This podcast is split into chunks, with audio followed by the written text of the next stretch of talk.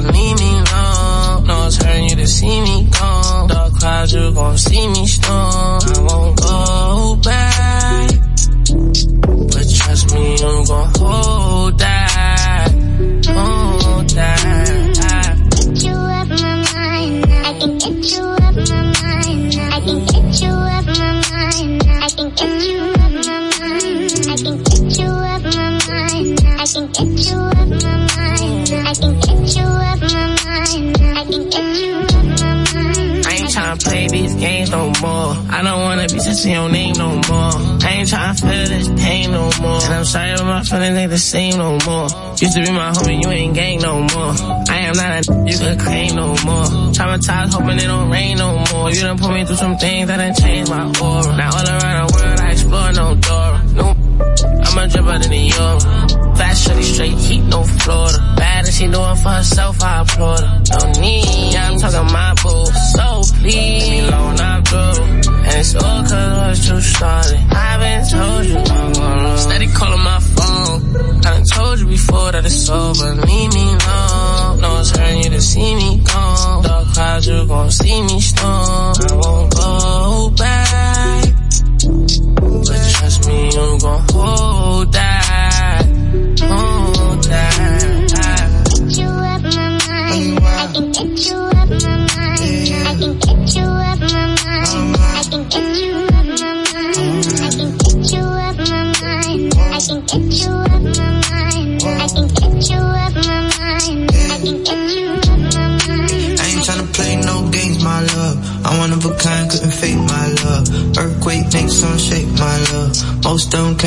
Take my love.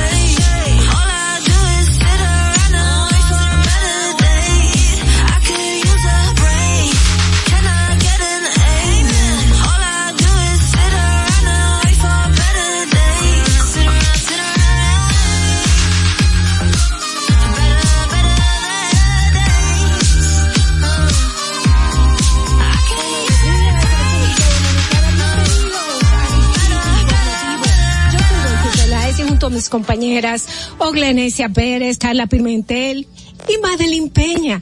Vamos a estar aquí llevándole las informaciones, debates y comentarios de interés. Estamos de lunes a viernes aquí en Distrito Informativo de 7 de la mañana a 9 a través de la Roca 91.7. ¿Cuál es la necesidad?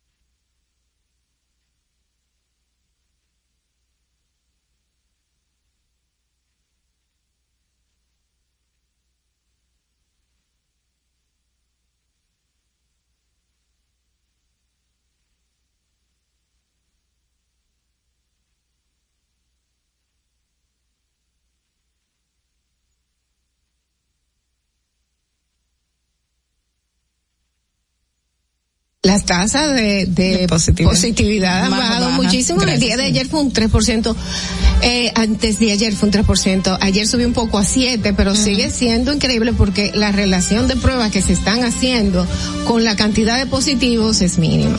Así es. Eh, yo, yo fui a, al- al- a mi trabajo en el en Sedimat y me sorprendí de ver tanta gente sin mascarilla y me atreví a bajarme a la, a la barbilla. Todavía no estoy tan segura. yo, yo ni llego ahí, yo la tengo aquí arriba todavía, toda mi cobertura, como que no sé, no me, no siento ese respiro que ustedes Natalia y yo estamos no liberadas un poco. Señores, señores, eh, gracias por su sintonía. Quédense con nosotros. Vamos a enterarnos qué pasó un día como hoy para que no se olvide. Para que no se te olvide, en el Distrito Informativo, Dominica Networks presenta Un día como hoy. Un día como hoy, 2 de marzo de 1996, fallece Jacobo Magluta Azar, político dominicano de profesión contador público autorizado, nacido en Santo Domingo el 9 de octubre de 1934. Fue vicepresidente de la República en el gobierno de Antonio Guzmán en 1978 hasta 1982, pero antes de la conclusión de ese periodo, asumió la presidencia tras la muerte de Guzmán. En 1986 fue el candidato del Partido Revolucionario Dominicano para los comicios de ese año, pero fue derrotado. Ingresó al PRD en 1961, en el que desempeñó varias posiciones directivas. Fue senador de 1982 al 1986 y fundador del Partido Revolucionario Independiente PRI. Afectado de un cáncer de pulmón, fallece en Tampa, Florida. Un día como hoy, en el año 2006, el presidente electo de Haití, René Preval, visita la República Dominicana. Un día como hoy, en el año 2009, Puerto La Cruz, Venezuela, tiene lugar el primer encuentro energético de jefes de estados del Caribe sobre Petrocaribe, a la que asistió el presidente de la República Dominicana, Leonel Fernández. Durante la cumbre, el presidente Fernández firma junto a su homólogo venezolano, Hugo Chávez, un acuerdo que da facilidades crediticias de 50 mil barriles diarios a República Dominicana. Para que no se olvide, en Distrito Informativo te lo recordamos, un día como hoy. Distrito Informativo. 7 y 7 de la mañana, gracias por su sintonía aquí en Distrito Informativo, el nuevo orden de la radio, señores. Vamos inmediatamente a pasar para los titulares, las principales noticias de Distrito Informativo. Eh, para hoy lunes 23 de febrero de el 2000, para hoy miércoles 23 de febrero del 2022. El Ministerio de Salud Pública reiteró que se mantiene suspendidas en todo el país las jornadas odontológicas de implantes dentales en clínicas, consultorios y universidades que no cuenten con el aval y la debida habilitación de la institución de la para estas prácticas. Se indicó que procederán a clausurar cualquier centro o entidad que viole la disposición anunciada el pasado 23 de diciembre, donde se prohibió las jornadas médicas odontológicas. Y eso es lo que pasó anteriormente y vamos a ver si realmente eso se ha cumplido.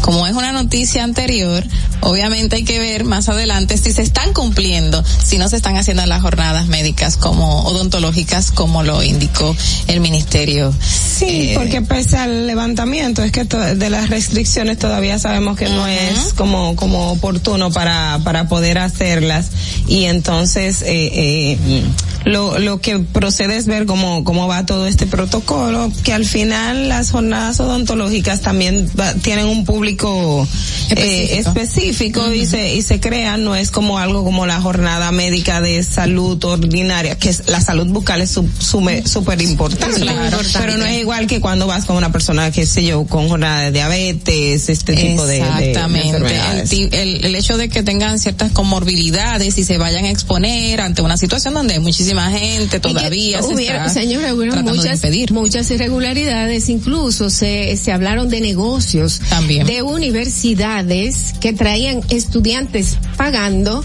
para hacer, sí, para hacer, Para hacer la jornada y tener jornadas y eran como parte del curso, mientras aquí pues utilizaban a muchos dominicanos como conejillos de vamos a decir, siendo estos estudiantes los primeros que trabajaban.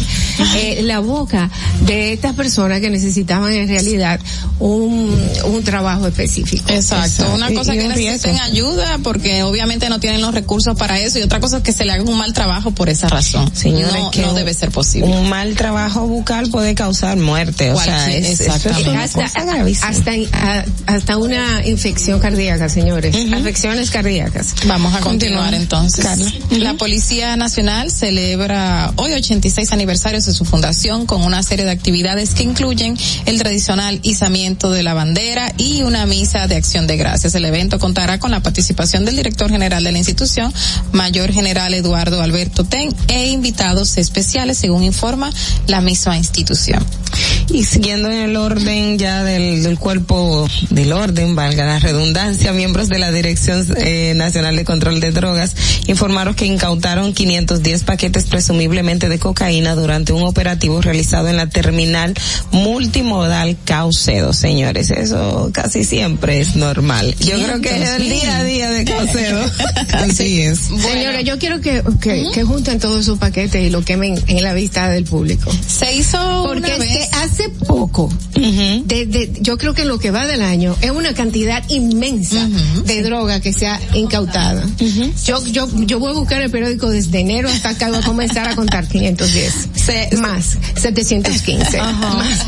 ¿En- ¿En serio? Sí, sí. El año pasado también fue, fue igual. Sí, se hicieron algunas veces. Lo que sí se, se, se manifestaba en ese momento, sí era verdad que ahí había la cantidad exacta que se decían según los cuestionamientos, pero bueno, se han hecho algunos actos parecidos. Bien. En otra información, el Ministerio de Relaciones Exteriores informó que junto a aliados diplomáticos en el este de Europa ha logrado la evacuación de 10 nacionales dominicanos. Eh, son siete adultos y tres menores de edad quienes se encontraban en Ucrania. Los, los trasladados se han hecho hacia Polonia, Moldavia y Eslovaquia, países que por razones humanitarias han habilitado el ingreso a su territorio mediante permisos especiales. Bueno, y no, y lamentable fue el video que vimos ayer de la cónsula honorífica de Ucrania en el país mío. pidiendo la ayuda del presidente de la República Dominicana, Luis Abinader, que la reciba porque la situación que están viviendo es terrible. Aparte de que ella se siente cargada porque ella está recibiendo toda esa información, no sabe qué está pasando allí, necesitan ayuda a lo mejor familiares y personas conocidas y eso es algo que le afecta muchísimo y fue notorio en su rostro. Bueno, es que el hecho es que tenemos unas cinco mil personas eh, que son unos turistas que están en el país que ya se les venció la estadía en los hoteles. están Hay, hay 15 mil rusos y, y hay como 5 mil eh, ucranianos. Ah, exacto. sí, Yo estoy, ahí me refiero solamente a los ucranianos, pero también los rusos son otra cantidad de turistas que hay ahora mismo varados en el país. Se les terminó la estadía en los hoteles, los hoteles no le han ampliado la, la estadía, eh, lógicamente, porque hay un tema ya que hay que manejar entre las autoridades que en el día de ayer estaban reunidos el ministro de Turismo y el empresariado para buscar una solución. Dijeron que iban a dar unas 48 horas, pero el tema a es rendir un informe. Exacto. Ellos van a rendir un En- informe. en- O sea, en- ujú. Dale, dale. Ah, que los hoteleros iban a rendir un informe para saber cuál era la situación actual. Eh, eh, así, en eso se concluyó y que se iban a dar una especie de facilidad. Ya sabemos que ayer dábamos la noticia de un albergue que ha recibido algunos cuantos ucranianos. La Fundación Tony Fernández. eh, de Ajá. hecho, ayer, eh, bueno, ahí, ahí mismo está la otra información que no me quiero adelantar porque ahí también damos un Ah, poco más de detalle. Pero sí, la ayuda humanitaria de hecho ya, ya se le está diciendo a todo el mundo que quien pueda, que ayude. Así mismo es. En tanto, el director de la Dirección de Estrategia y Comunicación Gubernamental de la República Dominicana, DIECOM, Homero Figueroa, informó que el gobierno dominicano brindará ayuda humanitaria a los turistas ucranianos varados en el país. Además, notificó que el presidente de la República, Luis Abinader, recibirá este miércoles a la cónsul honorífica de Ucrania en la República Dominicana, Ilona Oles Oleskav- Olesav- Oleg Sandrivin. Oleg Sandrivin. Oleg Sandrivin. Le llegué. y bueno, señores, eh, nuevamente la Administración Federal de Alimentos y Medicinas por sus siglas en inglés, o sea, FDA, le pidió al laboratorio a Abbott que retiren del mercado las leches de fórmulas de marca similar PM6040 producidas en una fábrica de Michigan, tras, la, tras el fallecimiento de dos bebés que consumieron esta leche y tuvieron una infección bacteriana. También ha alertado a los padres que tengan esos productos en su hogar que lo descarten de inmediato. Otra vez pidiéndole que retiren las, las, las leches, los productos. Los productos, es importante que, es importante que lo hagan, es importante que hagan un, que hagan una campaña y que la gente sepa cuáles son Claro. estas leches para que sus hijos pues no, no sufran de esto. Hola. Y con relación al comentario que hacían el día de ayer, señores, el Hemocentro Nacional tiene en marcha un plan eh, maestro para incentivar la donación voluntaria de sangre en el país y de reducir el déficit imperante, que inició ya con la marcha, eh, con charlas educativas y visitas a empresas, instituciones, centros educativos para la captación de sangre y hemoderivados. El plan del organismo, la cual está en proceso de elaboración para garantizar el incentivo a los, a, eh, a los que porten un carnet que les identifique como donantes voluntarios de sangre, puedan usar el metro y el teleférico gratis, como planteaba Adolfi también en el día de ayer. O sea, señores nos están escuchando. Eh, que tiene sentido, señores. Vamos inmediatamente a las noticias internacionales, luego de cerrar las principales noticias de Distrito Informativo para hoy miércoles 3 de marzo. Adelante. Este es un avance informativo de La Voz de América. Desde Washington les informa Henry Llanos. El presidente de Estados Unidos, Joe Biden, pronunció su primer discurso del Estado de la Nación. Nos informa Jaime Moreno. El presidente de Estados Unidos, Joe Biden, inició su discurso del Estado de la Nación con la invasión rusa en Ucrania. El mandatario aseguró que Putin no se imaginó la respuesta internacional coordinada. creyó que podía dividirnos aquí en casa y también pensó que iba a poder dividir a Europa, pero él se equivocó. Estamos unidos y así es como nos quedamos. El mandatario estadounidense destacó que invirtió meses conversando con los aliados para tener lista una estrategia de sanciones para aislar internacionalmente a Vladimir Putin y elogió el coraje del pueblo ucraniano para defender a su país. Desde Washington, Jaime Moreno, Voz de América. Expertos políticos coincidieron en señalar que el discurso sobre el Estado de la Nación que pronunció el presidente Joe Biden fue unificador y abordó una gran diversidad de temas ante el Congreso. El director y fundador del Laboratorio de Inmigración de la Universidad Americana, Ernesto Castañeda, destacó que el discurso fue fuerte y directo con temas populares que en su opinión logró unificar a la población estadounidense exponiendo cuestiones que no solo interesan a la bancada demócrata.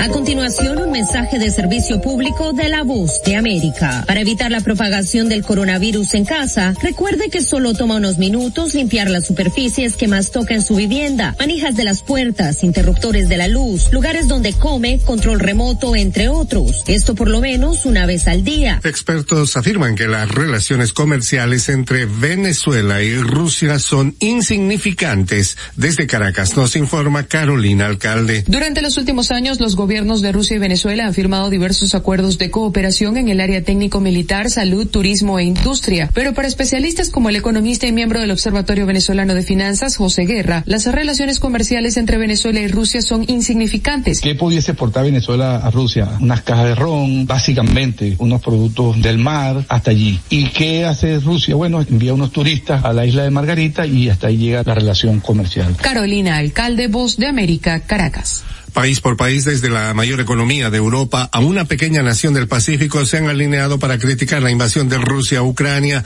e instar a que se apoye una resolución de Naciones Unidas que exige el cese inmediato de la ofensiva de Moscú y la retirada de todas las tropas rusas de suelo ucraniano.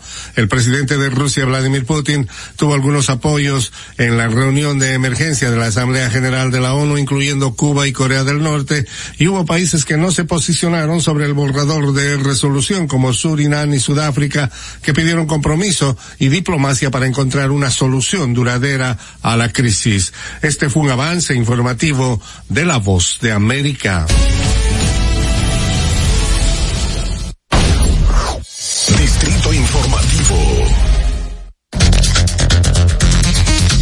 Distrito Informativo. Siete y diecinueve minutos. Gracias por su sintonía aquí en Distrito Informativo.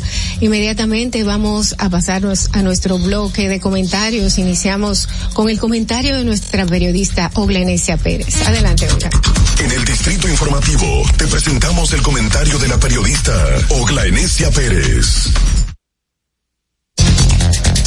En, en el día de ayer se dio una información agridulce, pero también yo la tomo, que casi siempre lo hago, eh, un poco la parte reflexiva y, y es la que quiero compartir eh, básicamente lo que yo pienso con ustedes en el día de hoy. Ayer, eh, mientras estábamos aquí en Distrito Informativo, el programa El Día, que conducía el periodista o producía también, eh, y es el, y era el director, Uchi Lora, eh, informaba de su retiro y esto eh, me trajo, me, me hizo pensar en, la, en las figuras del periodismo que hemos tenido que ya se han retirado. Ayer hablábamos de que Abinader, bueno, que se tomó unas vacaciones y que aquí en República Dominicana la gente no tiene la cultura del retiro. Recuerdo también lo mismo cuando Adriano Miguel Tejada eh, tomó la decisión de retirarse en la dirección del periódico Diario Libre y todo el mundo preguntaba, pero ¿y por qué te vas a ir? ¿Qué pasó? Eh, lamentablemente don Adriano no pudo cumplir lo que quería, que era disfrutar de sus nietas, eh, pero sí tuvo un legado muy, muy bonito en el periodismo. Juan Bolívar Díaz lo hizo el año pasado, o el año antepasado, eh, se retiró y así hemos tenido algunas otras figuras.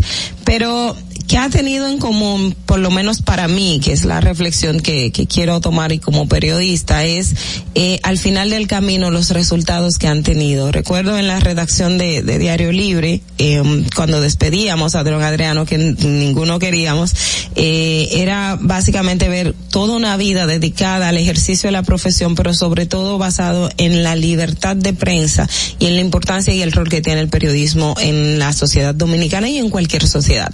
En el caso de Juan Bolívar Díaz también pasó lo mismo y de hecho me tomé unas declaraciones que leía eh, Manuel Corripio, hijo, cuando la despedida y él decía, cuando se delega esa libertad en una persona con virtudes y tus, y tus atributos, eh, atributos, la verdad es que la libertad está en buenas manos y por lo tanto se ejerce en plenitud como lo hiciste tú. Eso en referencia a que tanto Juan Bolívar y ayer cuando Uchi Lora también se despedía en la entrevista que concedió Pepín Corripio, decía, gracias porque eh, la libertad que nos dio para ejercer la profesión. Y eso es algo que en estos momentos eh, uno lo ve al final de la carrera, pero es, es tan valioso que usted no se lo imagina. ¿Por qué?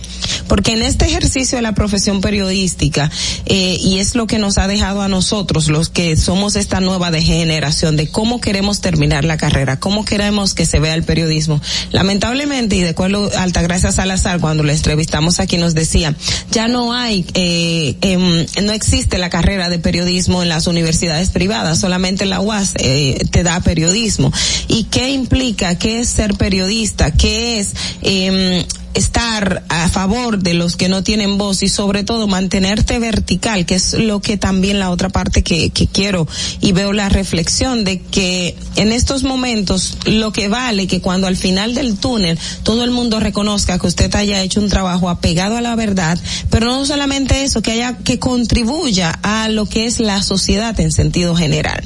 El legado que nos dejan Uchi Lora, que nos dejó Juan Bolívar Díaz, que dejó Juan eh, Adriano Miguel Tejada, que lo dejó también don Osvaldo Santana en el periódico El Caribe, que fue mi primera escuela cuando empecé periodismo y a saber qué es periodismo y para qué está. Probablemente la labor del periodista no le agrade particularmente al que tiene el poder, porque usted le va a sacar aquello que no le interesa y como dice Altagracia, periodismo es decir lo que el otro no quiere que se sepa. Y ese que no quiere que se sepa tiene un costo que todos o, o el que lo asume al final del túnel ve que vale la pena. En el momento puedes entender que la carrera periodística, ah bueno, el periodista, pero te puedes encontrar gente que te diga, caramba, pero, pero, ¿por qué es que fuñe tanto? Y yo, yo me lo he encontrado. De hecho, eh, hay un libro que dice el periodismo, el arte de molestar al poder, y uno se puede cuestionar de que, pero, pero, pero realmente es eso. Y al final lo que vale la pena en todo esto es que usted se mantenga íntegro y hay un ejercicio que al final, que, cuando se retire de la profesión, todos los demás entiendan que ha hecho un trabajo no en beneficio suyo, sino en beneficio de la sociedad que tanto lo, lo, lo necesita. Y tenemos muchas conquistas, marcha verde, el 4% de la educación, el mismo tema de los derechos de niños, niñas y adolescentes, el tema de la mujer, o sea, son muchos los temas que periodista uno a lo largo de tiempo puede citar entre eh, eh, ese legado que hemos tenido gracias a que hay gente que se enfrentó al poder e independientemente no, no se dejó eh, corromper aún teniendo las posibilidades de conseguir beneficios particulares, pero siempre puso por encima el interés colectivo, que es el ideal, que es lo que queremos llegar y es lo que al final del túnel, cuando todo esto pase, digamos, valió la pena, como ha, como ha sido en los casos que ya mencioné, que hay muchos otros más, pero que tomo esto de referencia porque son los más recientes que hemos tenido aquí en el país. Así que básicamente es una reflexión a que qué periodistas somos y qué periodistas queremos ser en el mañana cuando nos retiremos. Distrito Informativo. 7 y 25 de la mañana, Distrito Informativo. Carla tiene unas apuntaciones importantes que hacer eh, sobre, sobre esto y sobre la libertad de prensa. Sí, bueno, que justamente en Nicaragua ayer fue el Día Nacional del Periodista y la situación que se vive en Nicaragua sobre eh, la libertad de prensa y el periodismo es terrible. Básicamente eh, ha reducido la cantidad de interesados en estudiar la profesión debido a lo que sufren los periodistas de República en, en Nicaragua. Acorralados, están siendo perseguidos, encarcelados, no pueden ni siquiera emitir una opinión eh, contraria a lo que se está buscando desde el gobierno u otras posiciones políticas porque son amenazados Y porque hay una ley que una ley Y- que- que los exactamente. condena. Pero Ya- ya- esta ley es, es- es sobre ciberdelito, está como ocultada en este manto. Exactamente, ahí entra el punto, ya existe esta ley, pero no está clara de que el periodismo en sí sea ejercido de una manera eh, objetiva y veraz y entonces tenga que ser atacado por ley. Está oculto, está buscando de que lamentablemente la situación en Nicaragua esté cada día peor y nosotros estamos desde aquí solidarios hacia nuestros eh, homólogos en ese país eh, de América Latina.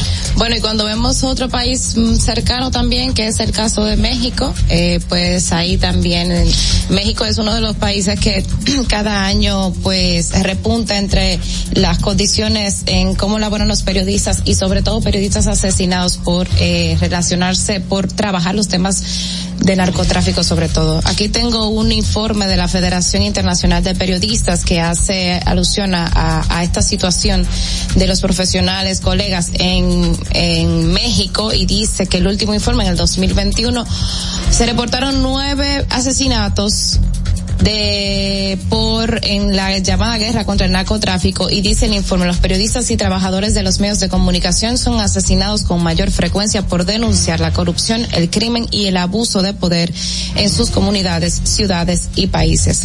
Aquí gracias a Dios no tenemos una situación de esa magnitud de violencia ejercidas a los periodistas que impliquen pues eh, su muerte como ocurría en otros años. Bueno, en otras épocas. Y precisamente el periódico El País tiene un recuento de que en enero, eh, a, a menos en enero, en América Latina se han fallecido o han asesinado a 24 periodistas. Estos datos según Amnistía Internacional y Colombia fue el país más letal en este caso en el recuento que se hace de enero del 2022 que de esos 24 13 corresponden a Colombia. O sea que el tema de la libertad de prensa y el ejercicio de la profesión, de verdad, en este país, gracias a Dios, eh, luego ya de lo, que tuvimos en el pasado reciente, no, no tenemos una situación parecida y, y gozamos de una libertad. Gozamos de una libertad y yo creo que en realidad lo que tenemos es que buscar la forma de que este legado de Uchi Lora, que fue un, un, un responsable periodista, ¿no? gran director, gran productor de, de información, de noticias, de un, un programa que nos, nos traía la verdad, pues pueda seguir, que se vea en él un ejemplo, no un ejemplo en algunos periodistas que, por ejemplo, utilizan eh, irse a un bando político porque le Exacto. conviene eh, eh, de una forma económica. y, y su responsabilidad ante la información veraz es comprometida, totalmente comprometida, no tan solo en periodistas formales, sino también en comentaristas que han logrado pues eh, calar dentro de la de la opinión pública y hay muchas personas que simplemente leen titulares y repiten estas estas cosas que dicen comentaristas convencidos de que es la verdad, sin serlo. Entonces, esto se va Uchilora, pero necesitamos que vengan muchos Uchiloras aquí a República Dominicana a llevarle la verdad a eh, República Dominicana. No, y que pasó la antorcha a una excelente periodista también, que es el caso de Edith Febles. Excelente, excelente. No pudo haber tenido eh, mejor elección en ese sentido. Señores, vamos a continuar con los comentarios de nuestras periodistas, las opiniones importantes de Carla Pimentel. Adelante, Fernando.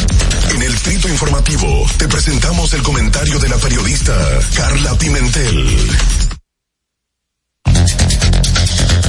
Bueno, seguimos con el tema del discurso del presidente Luis Abinader que seguirá por muchísimos días.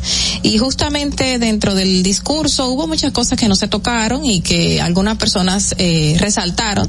Y aunque obviamente estamos hablando de que duró un, casi dos horas, tenía 57 páginas, pues se quedaron muchísimas cosas por tocar. Y una de las cosas que se tocó a media, lamentablemente, fue el tema de la inseguridad ciudadana. El presidente de la República sí mencionó que en San Francisco de Macorís hubo una reducción de la delincuencia debido a la implementación del programa Mi País Seguro y que más adelante se seguiría implementando este programa en otras partes del país, otros municipios y provincias. Y justamente él aquí da unas cifras de una reducción de un 70 y algo por ciento de la delincuencia que se redujo, pero se quedó solamente ahí, en ese punto, en ese municipio de esa provincia Duarte y no abundó más. Y justamente ayer el, el movimiento cívico Participación Ciudadana dio a conocer los resultados de su diagnóstico sobre percepción de violencia y delincuencia, justamente dos días después de que se hace una rendición de cuenta y se espera una información eh, ante estos casos que estamos viviendo en nuestro país. Y según Participación Ciudadana y su diagnóstico, eh, allí la población resalta cuáles son los principales problemas que les afecta y dentro de ellos obviamente se encuentra la inseguridad. Justamente le asignan porcentaje por la cantidad de personas que participaron y lo que manifestaron, indicaron que el mayor problema, por el mayor porcentaje obviamente, fue el reporte de la delincuencia con un 78.7% según la población encuestada. En segundo lugar está el 73%, lo tiene el desempleo. En cuarto, 70% la corrupción, que según esta información se redujo. Y el 60% eh, por ciento lo tiene la crisis de valores y el 61% la violencia en que se está, que está imperante. Pero queremos resaltar de que el principal principal problema, según la población dominicana, es la delincuencia con un 78.7%. Y justamente Participación Ciudadana en su diagnóstico determinó que 8 de cada 10 personas dicen que viven en un lugar inseguro. Estamos hablando de un 94% de la población que se encuentra inseguro en su espacio donde vive, en su municipio o provincia, en nuestro país, la República Dominicana. Ocho de cada diez personas que manifiesten que se encuentran inseguros es algo eh, muy alto el porcentaje de personas que no sienten que pueden salir a la calle con libertad. Y justamente en el diagnóstico Participación Ciudadana señala que el 94% dicen sentir miedo, el 59% de la población dejó de salir de noche más del 50% debido al temor de ser atracado y de ser eh, agredido por una persona, un desaprensivo. El 50.3% dejó de usar joyas que llamen la atención para eso mismo, para no alentar a otra persona a agredirlo o a robarle. El 30% ha abandonado actividades de diversión nocturnas. El 55%, bueno, déjenme dejarle esa cifra de último. El 69% dice haber eh, colocado verjas, haber colocado hierros en su casa y justamente de ese 69, hace poco el 58 las reforzó. La reforzó por el temor a que como quiera se introduzcan a su casa. Y de esos mismo porcentaje que puso Verja, el 49.11% eh, tiene un perro para que defienda su espacio, según porque así se sienten más seguros. De este total porcentaje de la población, el 55%, el 55.2 dice sentirse en desconfianza con la Policía Nacional. Y es un punto de que trae a relucir de que el 77% del 78% se sienta inseguro. No se siente inseguro solamente con lo desaprensivo, no se siente inseguro solamente con la delincuencia, sino se siente inseguro porque no tiene una policía nacional funcional, según indica el mismo diagnóstico. Y obviamente una cosa va de la mano con la otra. Y a pesar de que están manifestando de que tenemos un programa que se llama Mi País Seguro, que quieren implementar en todo el país, de que estamos reforzando la Policía Nacional, de que estamos implementando nuevas políticas públicas en ese aspecto, pues la población todavía siente muchísima inseguridad al salir a las calles. Al salir a las calles y salir por una acera y de repente encontrarse una persona que la agreda, que le quiera quitar su pertenencia, que le quiera hacer daño y lamentablemente ha reducido muchísimo la desconfianza en la seguridad ciudadana. Y esto eh, crea muchísimas eh, necesidades de que todavía estamos eh, a la orden del día ante ciertas situaciones y obviamente debería ser un acápite para que se creen mejores políticas públicas porque existen, pero hay que reforzarlas porque no están dando la talla, para que se creen mejores políticas públicas en aras de mejorar la situación y crear que, y obviamente evitar de que esta desconfianza a la Policía Nacional de que eh, obviamente se extienda y más todavía de que las personas no se sientan inseguras y ese porcentaje de 78.7% se reduzca. Fernando, vamos contigo. Distrito Informativo. 7 y 36 de la mañana. Señores, vamos a continuar con nuestro bloque de comentarios ahora a cargo de nuestra periodista Natalie Faxas. Adelante, Natalie. Gracias. Miren, de alguna forma eh, he coincidido o mi comentario, vamos a decir que va un poco alineado a, a la exposición que hizo mi compañera Oglenesia más temprano. Lo digo porque en el día de mañana nosotros la prensa eh, y el gobierno, el presidente tiene mm, en agenda celebrar, dar a conocer el, la primera política nacional de datos abiertos. Eso a propósito de que el día de mañana también se celebra el Día Internacional de Datos Abiertos. Y digo yo que va un poco alineado mi comentario con, con lo que expresaba eh, la bella Ogla porque de alguna forma nosotros tenemos ahora un gobierno que en materia de transparencia se ha, ha ha abanderado el tema de la transparencia, con la garantía de dar la información, con, con la garantía de que se sea un, un, gobierno abierto, un gobierno que da eh, los datos, un gobierno que no tiene nada de esconder, eh, que no tiene nada que esconder, y un gobierno también que se ha alineado a lanzar este tipo de iniciativas, como la que va a lanzar en el día de mañana, como la firma, por ejemplo, de la declaración de Chapultepec, y otras iniciativas eh, relacionadas sobre todo a no solamente a lo que es la mate- en materia de transparencia, sino a la rendición de cuentas, a tener garantías o garantizar mucho más de que las instituciones que velan porque no porque todo el Estado rinda cuentas pues puedan funcionar, porque nosotros tenemos todo un sistema para que eso suceda. Tenemos una ley también de libre acceso a la información, que es una ley que data del, del año 2004. Y cuando usted ve quizás el discurso de los funcionarios, eh, enarborar el tema de la transparencia, usted podría decir, bueno, sí, estamos camino, tenemos una ley, tenemos instituciones, tenemos iniciativas, tenemos una dirección general de ética que cuando no da información, que cuando no se le cumple el, el- la no se le cumple información, o sea, no se da la información precisa a través del libre acceso, a, a través de las oficinas de libre acceso a la información, que todas las instituciones públicas deben tener oficinas de libre acceso a la información, así como lo establece la ley. Cuando no da la información, pues entonces usted puede acudir acudir a la dirección de ética para que esto se cumpla. Pero, ¿qué pasa en la realidad? ¿Cuál es en la práctica? ¿Qué es lo que sucede? Primero decir que la, las oficinas de libre acceso a la información y la ley, si bien está abierta para todo el mundo, todo el que quiere información del Estado puede solicitar este tipo de información, realmente es una herramienta muy explotada por los periodistas.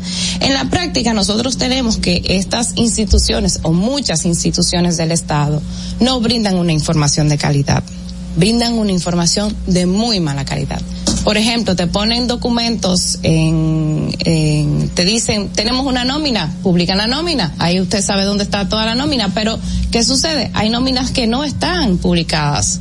Y usted se entera de eso quizás por terceros.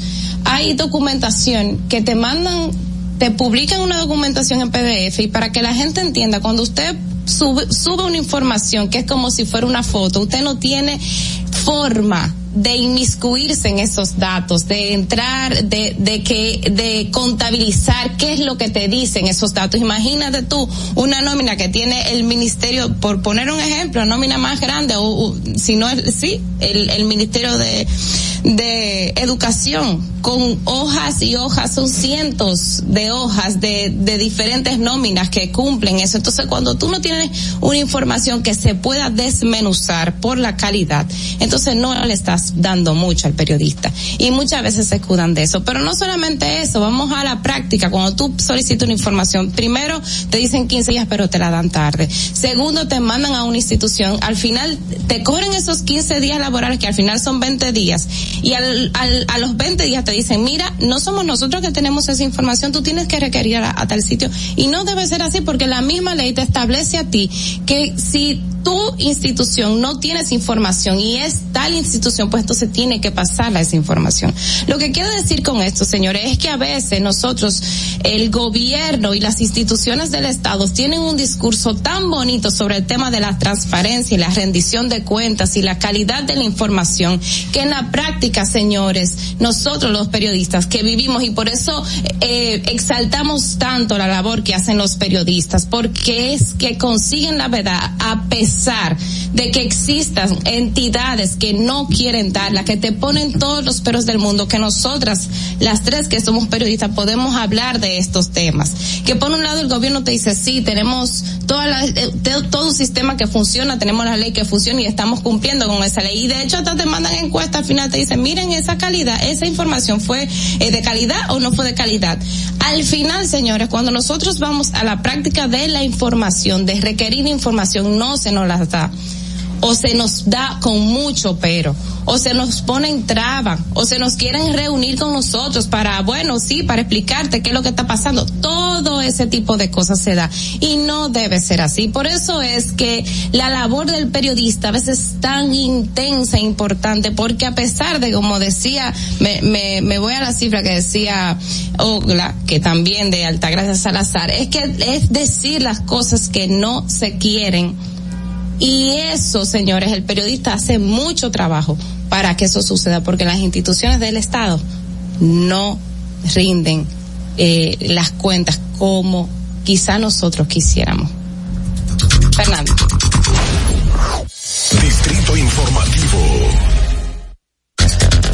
Yo entiendo que toda esa información está en la computadora porque tú sabes que no hay nadie que esté haciendo nada a mano hoy en día. O sea que yo entiendo que así como pasan a las computadoras, esas informaciones deberían de pasar inmediatamente al portal de, de- de acceso a la información. Vamos a continuar a las 7 y 43 de la mañana con Distrito Informativo. Tenemos que ir a pausa, una breve pausa y regresamos inmediatamente con ustedes. Quédense con nosotros.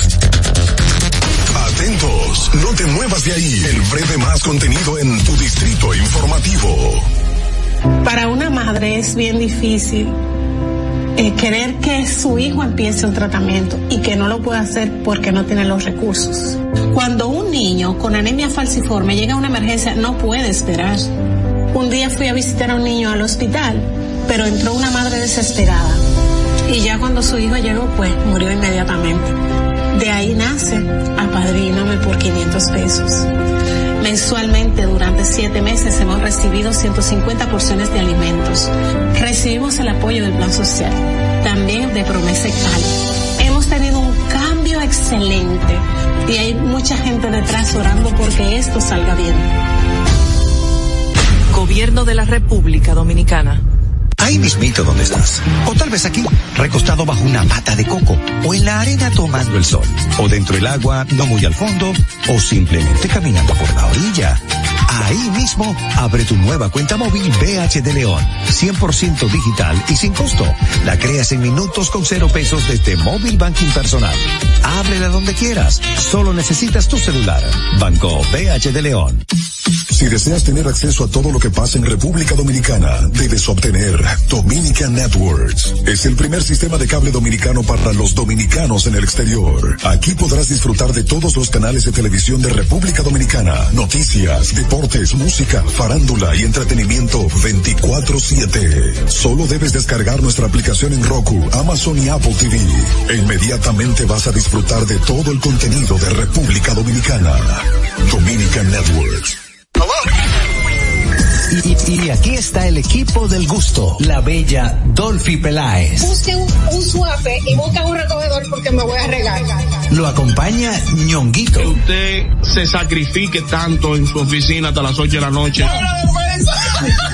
El importado Harold Díaz. Lo mío es de hilo de Yedella. La más reciente adquisición, el actor más cotizado, más no, el mejor pagado, Oscar Carrasquillo. Y el hombre que gana menos que su mujer tiene que se sienta negro en la cama en intimidad. Juan Carlos Pichardo. Señores, esto es el gusto de las 12. Sintonice a partir de las 12 del mediodía por La Roca 91.7. Si quieres más diversión, no busques, no hay más.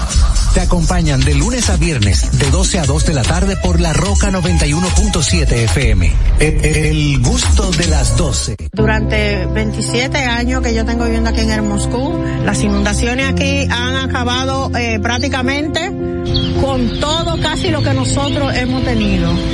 Estaba yo con una incertidumbre, vas a llover, no vamos a inundar, otro año más inundado, pero gracias a Dios llovió y no nos inundamos. Y a nuestro señor presidente, porque era, continuó con él porque él nos ha tomado en cuenta, nos ha llevado de la mano, eh, él nos ha tomado como la necesidad de nosotros, como si fuera parte de él. Hemos dado un cambio verdaderamente maravilloso. Yo lo digo claro, yo soy parte del cambio. Gobierno de la República Dominicana. Sabemos que las bocinas y los ruidos son molestosos. Por eso te traemos el Distrito Informativo. Tus mañanas ahora serán más frescas e informadas con el equipo de profesionales más completo de la República Dominicana. Distrito Informativo, de lunes a viernes de 7 a 9 de la mañana por La Roca 917 FM, Vega TV y Dominica Networks. ¿Viste qué rápido? Ya regresamos a tu Distrito Informativo. Este es un programa muy especial. Distrito Informativo con ustedes, 7 y 47 de la mañana. Bienvenidos a aquellos que ahora mismo están sintonizando. Eh, señores, vamos inmediatamente a recibir a nuestra colaboradora especial, coach en comunicación, Evelyn del Carmen, que nos trae un tema muy interesante. Tenemos eh, que, tener en cuenta, yo, yo no sé cómo, cómo expresarlo más, eh, la importancia que de lo que está pasando ahora mismo entre Rusia y Ucrania y ella nos trae el tema de lo que podemos aprender de la guerra. Bienvenida. Hola, Gracias. Hola, buenos días a todas y a todos. Buenos y a todos días. los que están por allá escuchándonos. Buenos días, Evelyn. Qué bueno que estás con nosotros. De todo se aprende, por supuesto. Y, y, y nos ha tocado vivir este momento como humanidad que no esperábamos así como, ¿verdad? En este año. Eh, tú sabes que hay una ciencia o una parte de las ciencias políticas que estudia las guerras. Esa parte se llama la polemología. La polemología dice, entre muchas otras cosas, que las guerras tienen causas materiales, que son las que tienen que ver con las luchas por territorio, los intereses económicos que siempre están, intereses comerciales, etcétera, etcétera, etcétera. Sin embargo, las causas inmateriales son las que tienen más peso en las guerras. Esas son las causas que tienen que ver con las ideologías, con los nacionalismos extremos, que lo vemos mucho, con el miedo, eh, que es parte, por ejemplo, de este conflicto, el miedo a que el otro sea una amenaza, si estás en tal territorio, entonces puede facilitarse otra cosa, etcétera, el deseo de revancha por situaciones históricas también, y la necesidad de ganar, de tener la razón, el control, el poder, pero al fin y al cabo, las guerras las deciden las personas. Entonces, eh, si energéticamente estamos todos interconectados, como, como venimos aprendiendo desde hace un tiempo, pues creamos las realidades como individuos y como colectivos. Entonces, en este momento, nosotros aquí en la República Dominicana estamos un poco lejos, aunque todo esto, por supuesto, impacta al mundo de diversas maneras. Ya aquí estamos hablando de, de, de, consecuencias económicas, de cosas que tienen que ver con, con los vuelos, eh, bueno, el tema de la cónsul y todo ese tipo de cosas. Pero tú, tú, tú, yo, el que está escuchando, ¿qué podemos hacer por esta situación que se está dando tan lejos de nosotros? Bueno, ¿qué puedo hacer por el mundo en este momento de conflicto? Nosotros podemos hacer algo, aún estando a distancia. Sí, sí, por supuesto que sí primero pregúntate, ¿qué está en guerra dentro de mí? ante esta situación o, o yo como persona? O sea, yo como persona tengo que preguntarme, tengo que ver esta situación y traerla a mi interior y reflexionar acerca de mí misma o de mí mismo, en el caso de los varones, ¿verdad? ¿Qué guerras tengo dentro de mí por miedo? ¿Cuáles son los prejuicios que me hacen estar en guerra con otros. ¿Ves? ¿Qué quiero controlar? ¿Sobre qué quiero tener poder? Esas son preguntas que yo me puedo hacer, porque la guerra, al fin y al cabo, cualquier guerra, nos está recordando el respeto a las diferencias y sobre todo la tolerancia que no que no se tienen esos mismos líderes que nos representan Exactamente. Y cuando hablo de tolerancia hablo de tolerancia en el sentido positivo, en el sentido de aceptación, porque hay una eh, tolerancia sin límites que hay eh, eh, eh, filósofos que hablan como Popper que habla de la paradoja de la de la tolerancia, que ya eso son otras cosas. Es, cuando hablamos de tolerancia estamos hablando de construir igualdad construir igualdad sin negar que somos diferentes. Entonces, buscar puntos de encuentro, desarrollar flexibilidad hacia las eh, ideas y, los puntos de vista y las actitudes de los demás. ¿Y cómo se construye eso si existe tanta diferencia social y económica, por ejemplo? Y mucha gente se cree mejor que otra porque tiene X o Y cosas mejores según la sociedad que esa otra persona. Bueno, es que eso es el ego que nos hace creer que somos, porque somos diferentes, somos superiores. esa, esa es una de las posturas de, de esa, de esa tolerancia que eh, de la que hay algunas paradojas eh, que mencionan los filósofos en la historia, y es que cuando tú dices, bueno, si yo soy tolerante, de alguna manera yo me estoy poniendo en la postura de que yo soy superior a ti. Yo te tolero. No se trata de eso.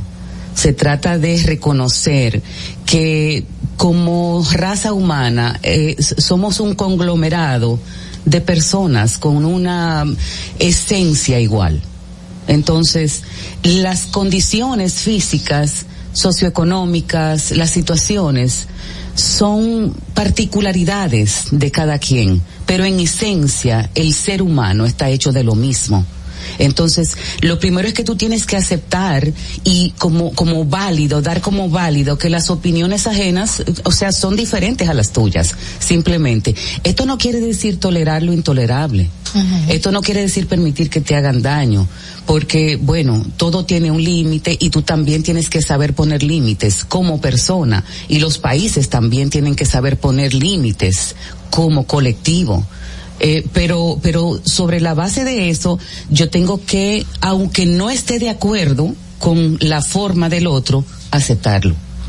Entonces, eso requiere de un gran esfuerzo. Bueno, por algo existen las normas en la sociedad para vivir. Exactamente. Pero, eh, pero ciertamente es como se, se escucha quizás muy bonito eso de la tolerancia y todo eso, pero cuando vamos a la práctica y cuando vamos al día a día, cuando vamos quizá al ámbito más personal, por ejemplo, el ámbito de trabajo, las tolerancias que se tienen que librar en, en el trabajo.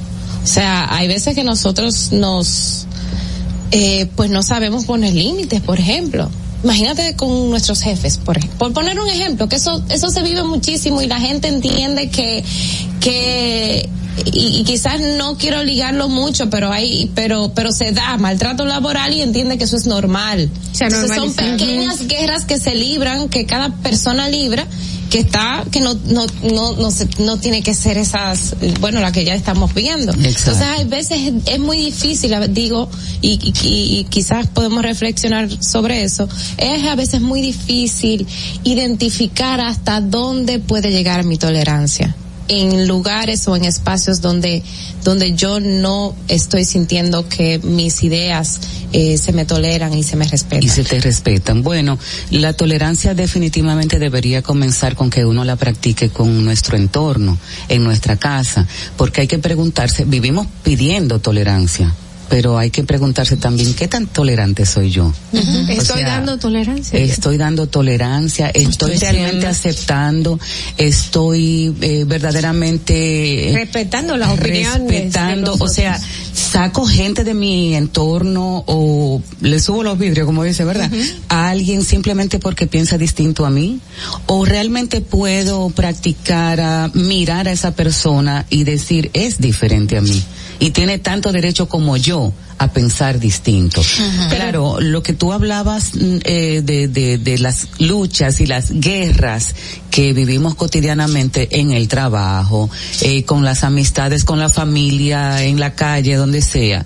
Eh, bueno, eso por supuesto que es una muestra también de, en la medida en que te amas, así mismo amas a los demás y yo pienso que todo lo que nos sucede de alguna manera eh, viene a recordarnos algo que nosotros tenemos que integrar como aprendizaje.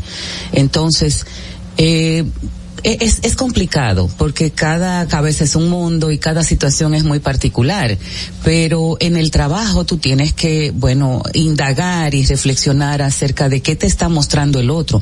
El otro tiene su problema, ¿eh? No es que lo vamos a eximir de su problema, no, el otro tiene su problema. Ahora, el problema que ese me está causando a mí, ¿qué me dice a mí de mí misma? También está la parte de, eh, y ahí con lo que decía Natalie, es eh, también qué cosas, hasta qué punto se pueden tolerar o qué cosas se pueden tolerar. A veces la gente no sabe poner esa línea, o sea, esa división de que, como ya mencionaba en el aspecto laboral, que usted a, a, su superior le diga o le encare, le diga, le haga ver que lo que está haciendo no está bien, hay quienes lo ven de hecho como un irrespeto, no lo ven desde la óptica de que yo tengo unos derechos, yo tengo una condición que independientemente sea un superior inmediato, hay una línea que debe de respetar. Por supuesto, y ahí pues van las habilidades de escucha, las habilidades de comunicación. Cuando tú te comunicas desde el respeto, incluso hay técnicas para tú decirle a alguien algo que no es agradable, uh -huh. eh, enfocándote en el hecho y no en la persona, que es cuando tú estás realmente juzgando, señalando. Y cuando hablamos desde la herida, entonces nuestra comunicación es distinta y bueno, es un riesgo que te tomas, pero de repente decirle a un superior de una manera respetuosa y hablando desde ti, sin señalar, puede ser el punto de partida de una relación de mayor respeto incluso de esa persona hacia ti. Porque definitivamente cuando somos capaces de, con entereza, con, con autorrespeto incluso, uh -huh. de decirle a los demás, así es como yo deseo que tú me trates, eso genera más respeto. La tolerancia, por ejemplo, tiene elementos básicos como la empatía. La, para tú poder ser tolerante, lo primero que, que, que, debes es tener como esa capacidad de ponerte en el en, el, en los zapatos del otro, es poder entender qué hay detrás de lo que esa persona está diciendo, eh, cuál es el mensaje que hay detrás de sus palabras, de su lenguaje no verbal, de su lenguaje paraverbal, qué quizás es lo que está motivando lo que lo, lo, lo que esa persona está diciéndote. Eh, y la, nuestra capacidad de escuchar es muy limitada cuando tenemos escucha. cuando tenemos cuando tenemos una idea fija, eh, cuando estamos pensando en que bueno, lo que yo opino yo tengo mi razón y estoy convencida de esto. Entonces tú puedes comenzar a exponer lo que tienes en tu cabeza. Sin embargo, dentro de mi cabeza se está repitiendo lo que yo creo, mirándote a ti, pero no estoy en realidad escuchando tu punto de vista. Así es. Dice una, un autor que no recuerdo ahora que la gente eh, usualmente no ha terminado de hablar porque ya tú estás pensando en lo que vas a responder. Uh -huh. Entonces, por supuesto que la escucha es un es un, una una habilidad principal para desarrollar tolerancia. A veces eh, alguien no está de acuerdo con nosotros, y podemos tomar la postura de, bueno, no le voy a responder, pero por dentro estamos locos por convencerlo de que la que tiene la razón soy, soy yo. yo. Entonces, uh -huh. tú estás en la misma posición del otro. Uh -huh. O sea, es desarrollar esa capacidad, que no es tan fácil, ¿verdad? de decir, ok, esta persona piensa distinto a mí, yo no necesito ganar, no tengo que demostrarle que tengo la razón, puedo escucharla, puedo simplemente no intentar convencer a esa otra persona de que soy yo la que tiene la verdad, porque nadie tiene la verdad absoluta. Todo lo que tú crees está es una creencia que tú tienes a través de, de tu sedazo, de, de, tu, de lo tu que percepción, lo, de tu apreciación lo, de lo que hay en tu entorno. Lo que entró en tu mente a partir de tu nacimiento hasta tu edad. Claro. Es, es, y es todas las experiencias. Una idea, es como una conglomeración de ideas y de, y de valores que tú te has acumulado en tu mente. Uh -huh. Y esa es la de, de, a partir de ahí tú juzgas y tomas valoración de las cosas. Exacto. Tú interpretas tu realidad a partir de tus experiencias que y eso es inevitable. Que el ser humano Evelyn no es tolerante en todos los momentos no, ni con todas las personas, no. pero hay gente que es mucho menos tolerante todavía. ¿Cómo cómo se podría desarrollar esto? Es difícil tú estar al lado de una persona que en ese momento, como dice Dolphy, que yo tengo un pensamiento, esa persona tiene otro y yo considero que el mío es válido y puede ser que yo tenga la razón. Pero ¿cómo entonces ser tolerante en ese momento y decir, ok, te tolero, te respeto, me calmo? ¿Cómo hacerlo? Bueno, eh, cuando hay personas que son, que tienen una intolerancia extrema, necesitan recibir ayuda, porque usualmente el que es poco tolerante con los demás, de alguna manera es poco tolerante consigo mismo. Entonces, tal vez se siente poco amado, tal vez se siente poco aceptado, y eso genera en esa persona esa actitud de defensa que es, eh, tengo que protegerme, yo soy la que tiene que tener el control. La necesidad de control es una, es miedo, es miedo a, a, perder el mismo a, control. A perder el control, por ejemplo. eh, bueno, entonces el, el que es muy intolerante sufre mucho. La persona que tiene un, una tremenda situación de intolerancia eh, sufre, se le alejan las personas, eh, se mantiene en un estado de ánimo eh, de malestar, porque al fin y al cabo, lo que queremos los seres humanos es vivir en paz, es ser amados, o sea, esta, esta sociedad que tenemos y todos estos problemas, al fin y al cabo todo es tan sencillo como que queremos vivir en paz, amar, ser amados y ser felices. Y parece como, ay, qué utopía, qué bonito. Pero esa es la realidad. Si te lo preguntas a ti, así profundamente, te darás cuenta de que eso es lo que tú quieres. Mira, yo, yo creo que también a veces en esa, en esa búsqueda, de la felicidad y la tranquilidad. Eh, muchas veces no tenemos que desprender y eso es difícil. Es que vienen muchas cosas por ahí. El, en el tema de la tolerancia, hay veces que hay muchos ejercicios que se hacen y simplemente para garantizar como esa tranquilidad y esa y esa armonía mental que a la que todos aspiramos necesitamos salir de ciertos escenarios y eso es muy difícil también. Sí, a veces es muy difícil. Eh, en el caso de las guerras es una situación sumamente penosa y, y bueno, por eso es que, ¿qué podemos hacer desde mi individualidad? En este momento de conflicto. Quizás sería lo único que nosotros que estamos lejos podríamos hacer, porque al fin y al cabo estamos creando una energía y las guerras eh, son tan dañinas eh, que incluso aunque tú estás lejos, eh, te, te, afectan porque vivir en un estado de miedo, de qué va a pasar con el mundo, Evelyn. de si esto se sale de control y entonces estalla algo más grande, Evelyn, eso no es bueno. Déjame decirte que para mí dormir es muy fácil.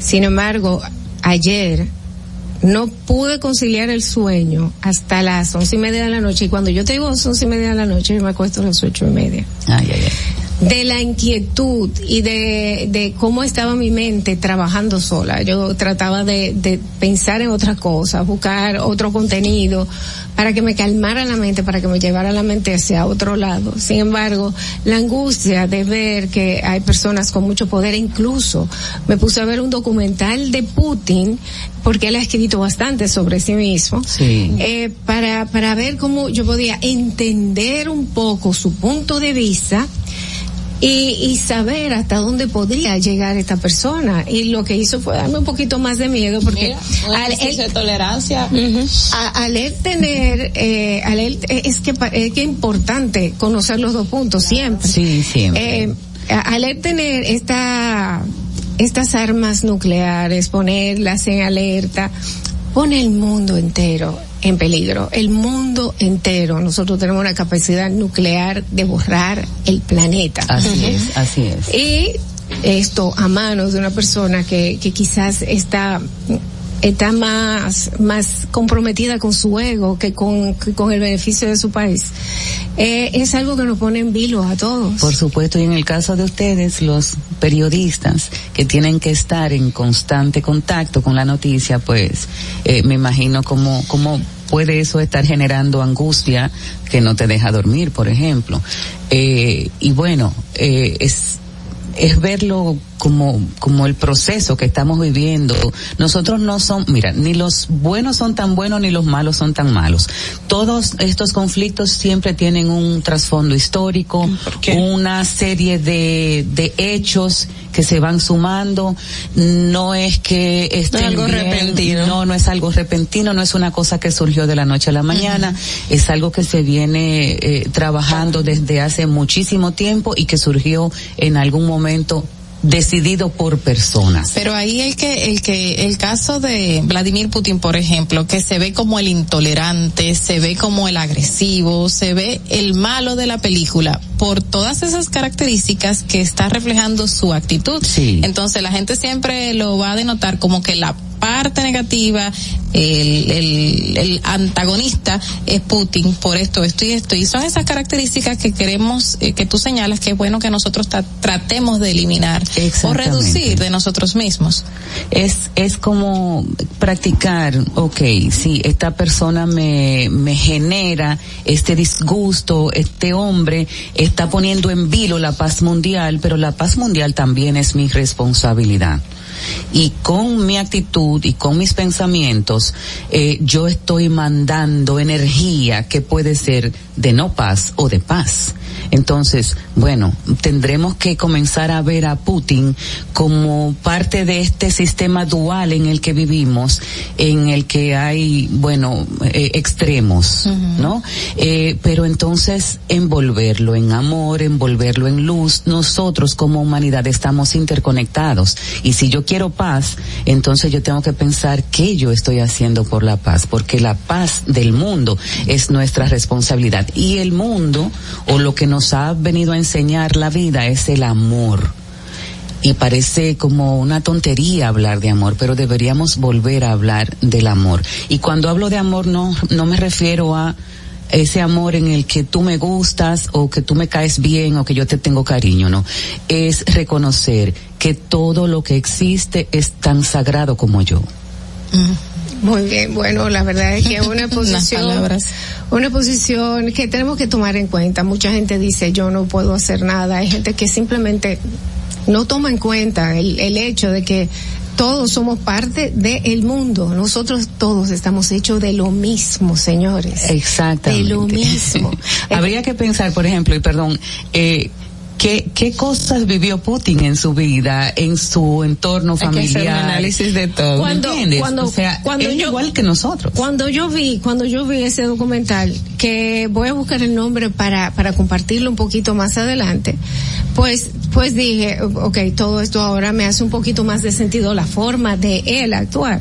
Pero cuando digo todo, yo digo la naturaleza, señores, nosotros todos somos parte de la naturaleza, Así somos es. parte del mundo, estamos hechos de lo mismo, de lo mismo. De lo mismo. De lo, hasta un pajarito, una mata, nosotros, o sea, un árbol no importa, estamos hechos de lo mismo y tenemos que buscar la forma de preservar nuestro planeta. Muchísimas gracias por tus, tus muy eh, alentadoras, iluminadoras palabras, Evelyn, y esperamos con ansias tu próxima participación aquí en Distrito Informativo. Señores, 8 y 9 de la mañana, vamos a ver el tránsito en el Distrito Nacional. Adelante. Para que llegues a tiempo y no te compliques con el clima, te traemos en el Distrito Informativo el tráfico y el tiempo. Y así se encuentra el tráfico y el tiempo a esta hora de la mañana en Santo Domingo. Se registra tráfico pesado en la avenida Máximo Gómez en Cristo Rey, Puente Juan Bosch, carretera La Isabela, avenida República de Colombia en Los Ríos, en Expreso Avenida John F. Kennedy hasta el elevado de los beisbolistas, elevado de los Alcarrizos, prolongación avenida 27 de febrero, tráfico muy intenso en la avenida Abraham Lincoln en el ensanche Paraíso, avenida Charles de Gaulle, puente Ramón Matías Mella, tráfico en alto total en toda la zona industrial de Herrera, avenida Simón Bolívar en zona universitaria y en zonas aledañas, avenida de los próceres en los jardines y tráfico fluido en el puente Presidente Peinado, en la avenida ecológica en Santo Domingo Este, avenida México en Gascue, avenida Padre Castellanos y en la avenida Alfonso Moreno Martínez en Altos de Arroyo Hondo. Para el estado del tiempo en el Gran Santo Domingo se encuentra parcialmente nublado con una temperatura de 22 grados y una máxima de 32 grados. Hasta aquí el estado del tráfico y el tiempo. Soy Nicole Tamares. Sigan en sintonía con Distrito Informativo. Atentos, no te muevas de ahí. El breve más contenido en tu Distrito Informativo. Ahí mismito donde estás. O tal vez aquí, recostado bajo una mata de coco. O en la arena tomando el sol. O dentro del agua, no muy al fondo. O simplemente caminando por la orilla. Ahí mismo, abre tu nueva cuenta móvil BH de León. 100% digital y sin costo. La creas en minutos con cero pesos desde Móvil Banking Personal. Ábrela donde quieras. Solo necesitas tu celular. Banco BH de León. Glen Salón con su Nails Bar Spa y Estética. Somos un centro equipado con las mejores tecnologías de belleza y un personal capacitado listo para que tengas una experiencia glam. Contamos con las técnicas más avanzadas de uñas, spa y centro de estética. Somos especialistas en reparación e hidratación de cabello botox capilar. Glam tiene para ti todo lo que necesitas para consentirte. Visítanos en la prestigiosa zona de Bellavista. Llámanos y reserva tu cita al 809-333-5174 y al WhatsApp 849-255-5174. Tenemos un espacio para ti. Glam Beauty Salon, Nails Bar, Spa y Estética. Esto empezó por algo que vi en la casa de un amigo que tenía un estanque con peces. Y yo dije, pero así se cría peces, pues yo puedo hacerlo. Los pocos que, que yo he tenido lo puse aquí. Me aprobaron un préstamo, por lo cual yo he terminado muchas cosas que necesitaba este proyecto. Compré este terreno, me trasladé aquí y ya aquí me ha quedado. Y me ha dado buen resultado. Gracias a Dios, siempre Dios, aquí en este lugar. Gracias a Promipyme. El país está cambiando. El señor Luis Abinader está haciendo un buen trabajo. Eh, las cosas están poniendo en regla. Está ayudando a muchas personas que necesitan ayuda. Por eso ha sido bueno el cambio. Le doy gracias a toda la gente que me ha apoyado. Gobierno de la República Dominicana. Síguenos en nuestra cuenta de Instagram para mantenerte informado de todo lo que sucede en el programa. Arroba Distrito Informativo. Si deseas tener acceso a todo lo que pasa en República Dominicana, debes obtener Dominican Networks. Es el primer sistema de cable dominicano para los dominicanos en el exterior. Aquí podrás disfrutar de todos los canales de televisión de República Dominicana, noticias, deportes, música, farándula y entretenimiento 24/7. Solo debes descargar nuestra aplicación en Roku, Amazon y Apple TV. E inmediatamente vas a disfrutar de todo el contenido de República Dominicana. Dominican Networks. Estamos en YouTube. Disfruta de nuestro contenido. Suscríbete, dale like y comenta. Distrito Informativo.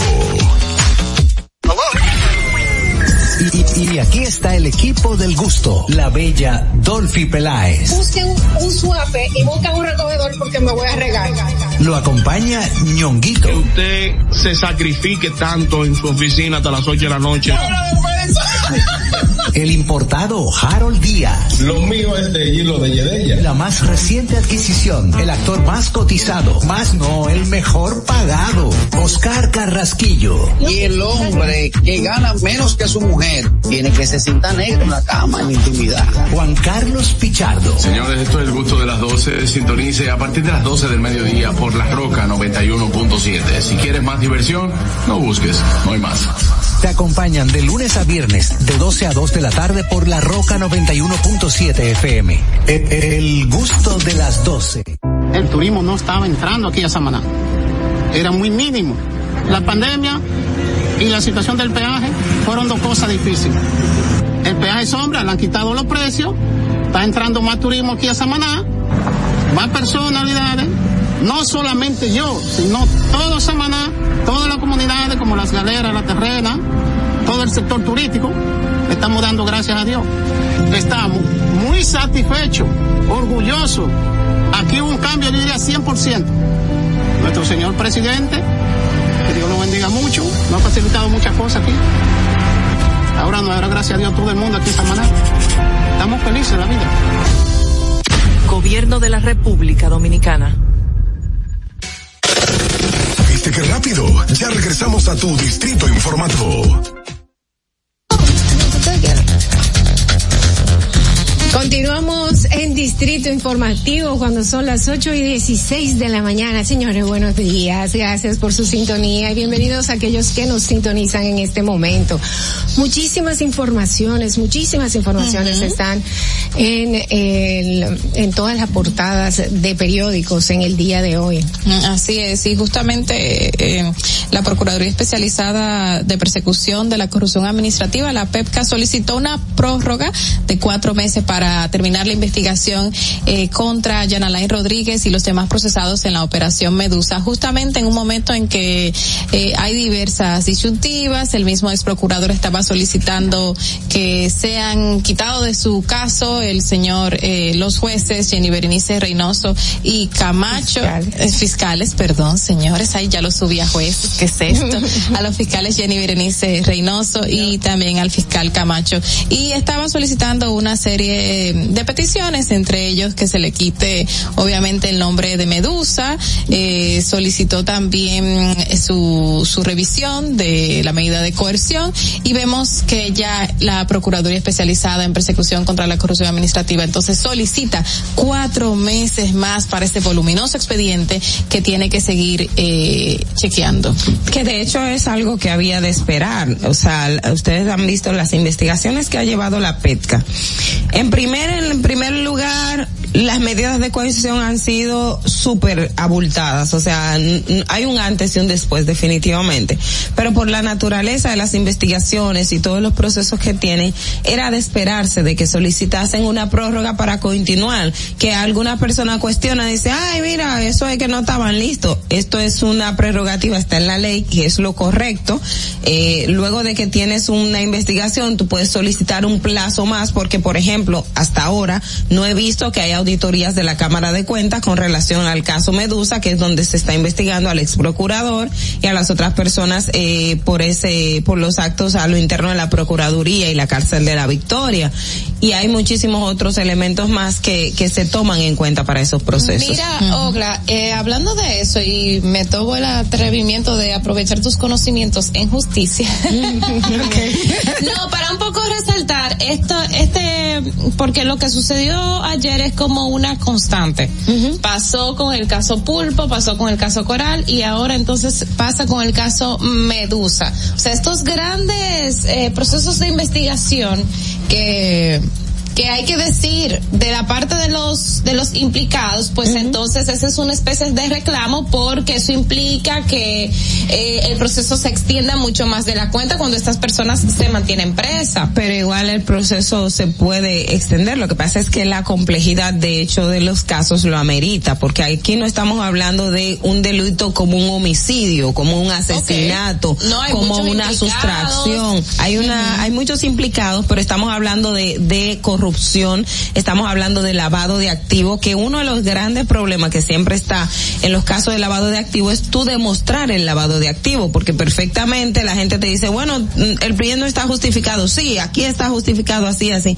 Y una de las debilidades que ha tenido el Ministerio Público por muchos años es la falta de, de poder eh, em, sustentar un expediente en materia de lavado de activos, de corrupción, que son delitos que se dan no, no ordinarios. La, la gente siempre critica el hecho de que se extienda y que obviamente esto puede traer que el proceso tenga alguna complicación y no es así. Lamentablemente, hasta un asesinato múltiple, por ejemplo, que es un caso complejo, se lleva una cantidad de tiempo porque las investigaciones son más amplias, la profundidad. No tan solo eso, señores, tenemos que tener en cuenta algo muy importante y es que incluso Wilson Camacho, eh, no, Jenny Berenice fue la que expresó que tienen nuevas eh, evidencias, nuevas evidencias que tienen que llevarse pues eh, unas investigaciones más profundas. ¿Qué pasa?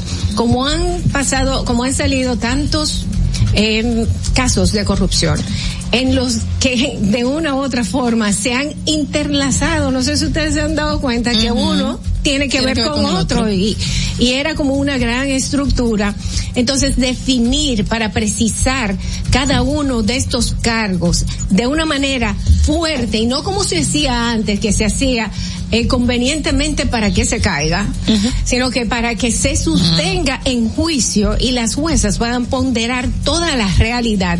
Si dentro de la ley existen estos plazos y lo puede utilizar el Ministerio Público, pues de hecho que los utilice. No, que después alegan y dicen que no estuvo bien sustentado y por eso tuvo tal o X o Y condena o no tuvo condena por el mal trabajo que hizo la fiscalía y eso pueden alegar si no se toman el tiempo que les corresponde por ley, que eso es justo. Mira, yo pongo de ejemplo un poco para entender todos esos procesos judiciales ninguna de nosotros siendo abogada, para que todos entendamos, porque al fin y al cabo a veces, nos falta entender un, eh, el entendimiento en, en, torno a la extensión de estos procesos, es lo que ha pasado con Odebrecht. O sea, Odebrecht inició en mayo del 2017, fueron los primeros apresados y fíjense que han pasado, estamos en el 2022 y todavía el proceso no termina. Todavía estas personas, si bien hay una condena, hay un proceso de apelación que tiene que esperarse. Entonces, esto quiere decir que todos esos casos Medusa, Pulpo, todos esos casos pueden fácilmente durar tres años. Y no se hizo cuatro. Esta, esta, esta gestión, gestión gubernamental y, y no ha terminado. Y también hay que decir que estos casos, eh, lo, todos lo que, lo que ya mencioné, que tienen, que se han solicitado como una extensión para la investigación, también son casos complejos. Exacto. Entonces los casos complejos implican muchos, muchos imputados muchos, muchas, muchos elementos, muchos, delitos, muchos delitos implicados. Entonces todo eso es lo que complica mucho más la labor del Ministerio Público para garantizar tener un buen expediente y que al final no suceda lo que ya hemos visto. No, que se caiga, porque también está la parte que mucha gente te dice, ay, el debido proceso, el debido, no está cumpliendo el debido proceso. Entonces, para cumplir el debido proceso, hay plazos establecidos y hay momentos, por ejemplo, el Ministerio Público está acusando de lavado y todo esto, no tiene las auditorías, la Cámara de Cuentas no se le ha entregado. Y si tiene un plazo todavía que la ley le permite tener cuatro meses más, bueno, bueno, yo lo solicito para esperar esa, esa documentación. Y la estrategia de los abogados de el ex procurador Jean Alain Rodríguez también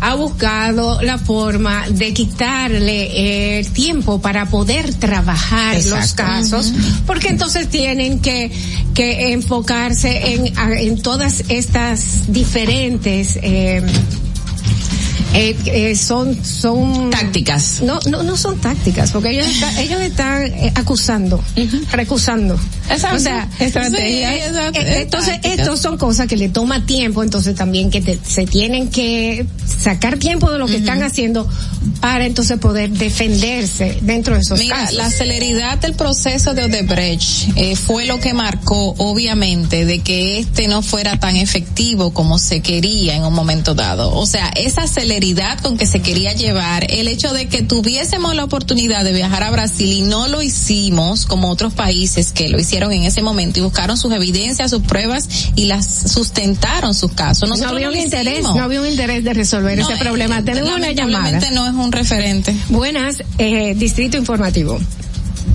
Buenos días. Buenos días, Josefino.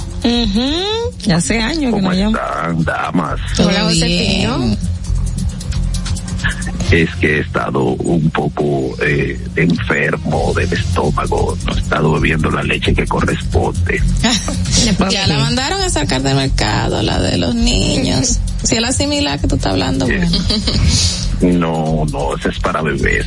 Miren, es muy interesante lo que ustedes están debatiendo, pero eh, yo no sé si ustedes se enteraron de algo que se regó en las redes el la tarde de ayer sobre un, un comentarista, o no sé si el de, bueno, creo que es abogado, eh, Pedro Casal, en el que se veía a alguien evidentemente golpeándolo a él, no sé si era su pareja o, o quién sabe si su amante. Eh, bueno, era una dama.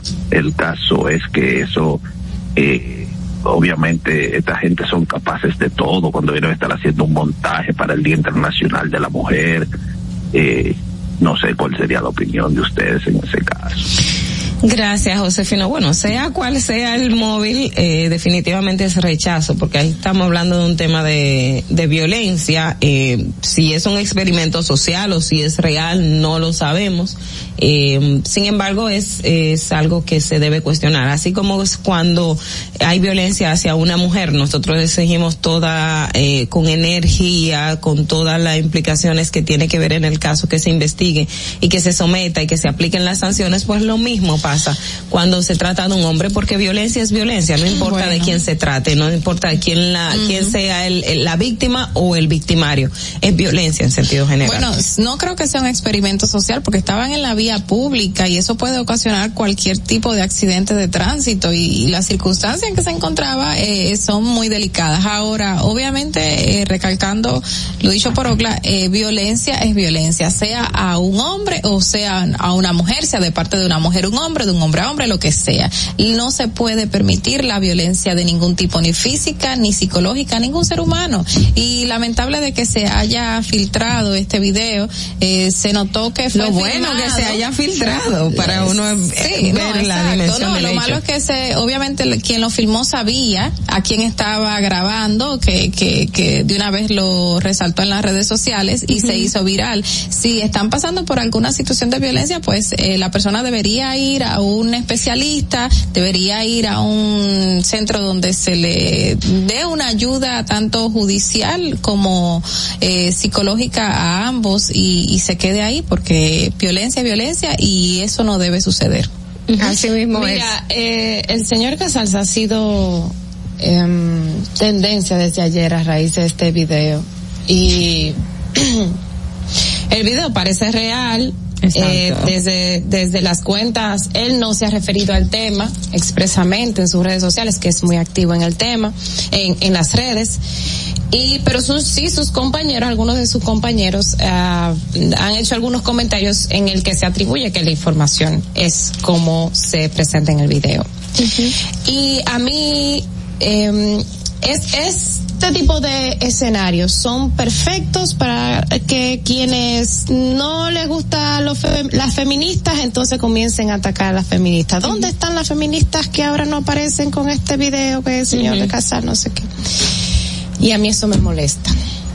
Porque el hecho de que usted como mujer y como hombre feminista, porque también los hay, quiera eh, la equidad no implica que usted tenga que apoyar este tipo de cosas. O sea, él, ese señor, si es así como lo presenta en el video, es una víctima y tiene que ser atendido y la sociedad tiene que responderle. Porque así como hay muchas mujeres víctimas, de, la violencia, así hay muchos hombres que se avergüenzan de ir de, de, denunciar la violencia. Bueno, de eso también, señores, tenemos nosotras, nosotras las mujeres, las que nos consideramos feministas, defenderlo, porque eso forma parte de las cosas que tanto daño nos han hecho, de que los hombres, de que los hombres son, son, no, no, de que los hombres son, son los machos y que, tienen que, que tienen que responder. tienen que, exactamente, y que tienen que responder que no, no hay dolor en ellos, sí, que mucha gente, se trata de eso. Mucha gente dijo de que no, porque él no le devolvió él tenía que devolverle. Bueno, una, una de las tampoco, pero eh, realmente el, la forma en que se comportó esa persona, el señor Casals, ¿verdad?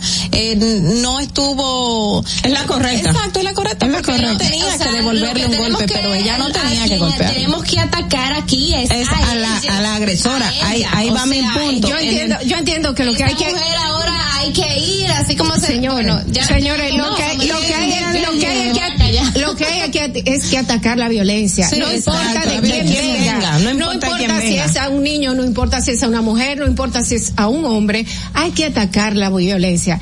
Ahora, este señor irá a presentar una, una querella. Aún él no lo haga, el Ministerio Público de, de orden tiene que hacerlo de oficio, porque igual como pasó con Cuando Santa, o sea, todos nos indignamos por la actitud de Alexis Villalona con Santa, que fue gracias a un video, y por eso, si el video, y yo ayer no dudé de la veracidad, pero como uno escucha todo por las redes, ahora, como se hizo viral el de Santa y hubo reacción y rechazo colectivo, lo mismo en el caso del señor Casar, porque vuelvo y digo, violencia es violencia, no importa de quién se trate. Y a mí me dio mucha pena ayer escuchar, pero como un hombre se deja dar así, digo yo, como cuando lo hace una mujer que es víctima de violencia, porque es que el que es víctima de violencia actúa como víctima de violencia. Y es, bueno, es bueno que resaltar, señores, cuando ah, usted da y usted devuelve, viene otra trompa más grande. Y ahí sigue. Y ahí sigue. Entonces, lo único que se puede crear, imagínese usted manejando en una carretera, es un conflicto que iba a involucrar a otros vehículos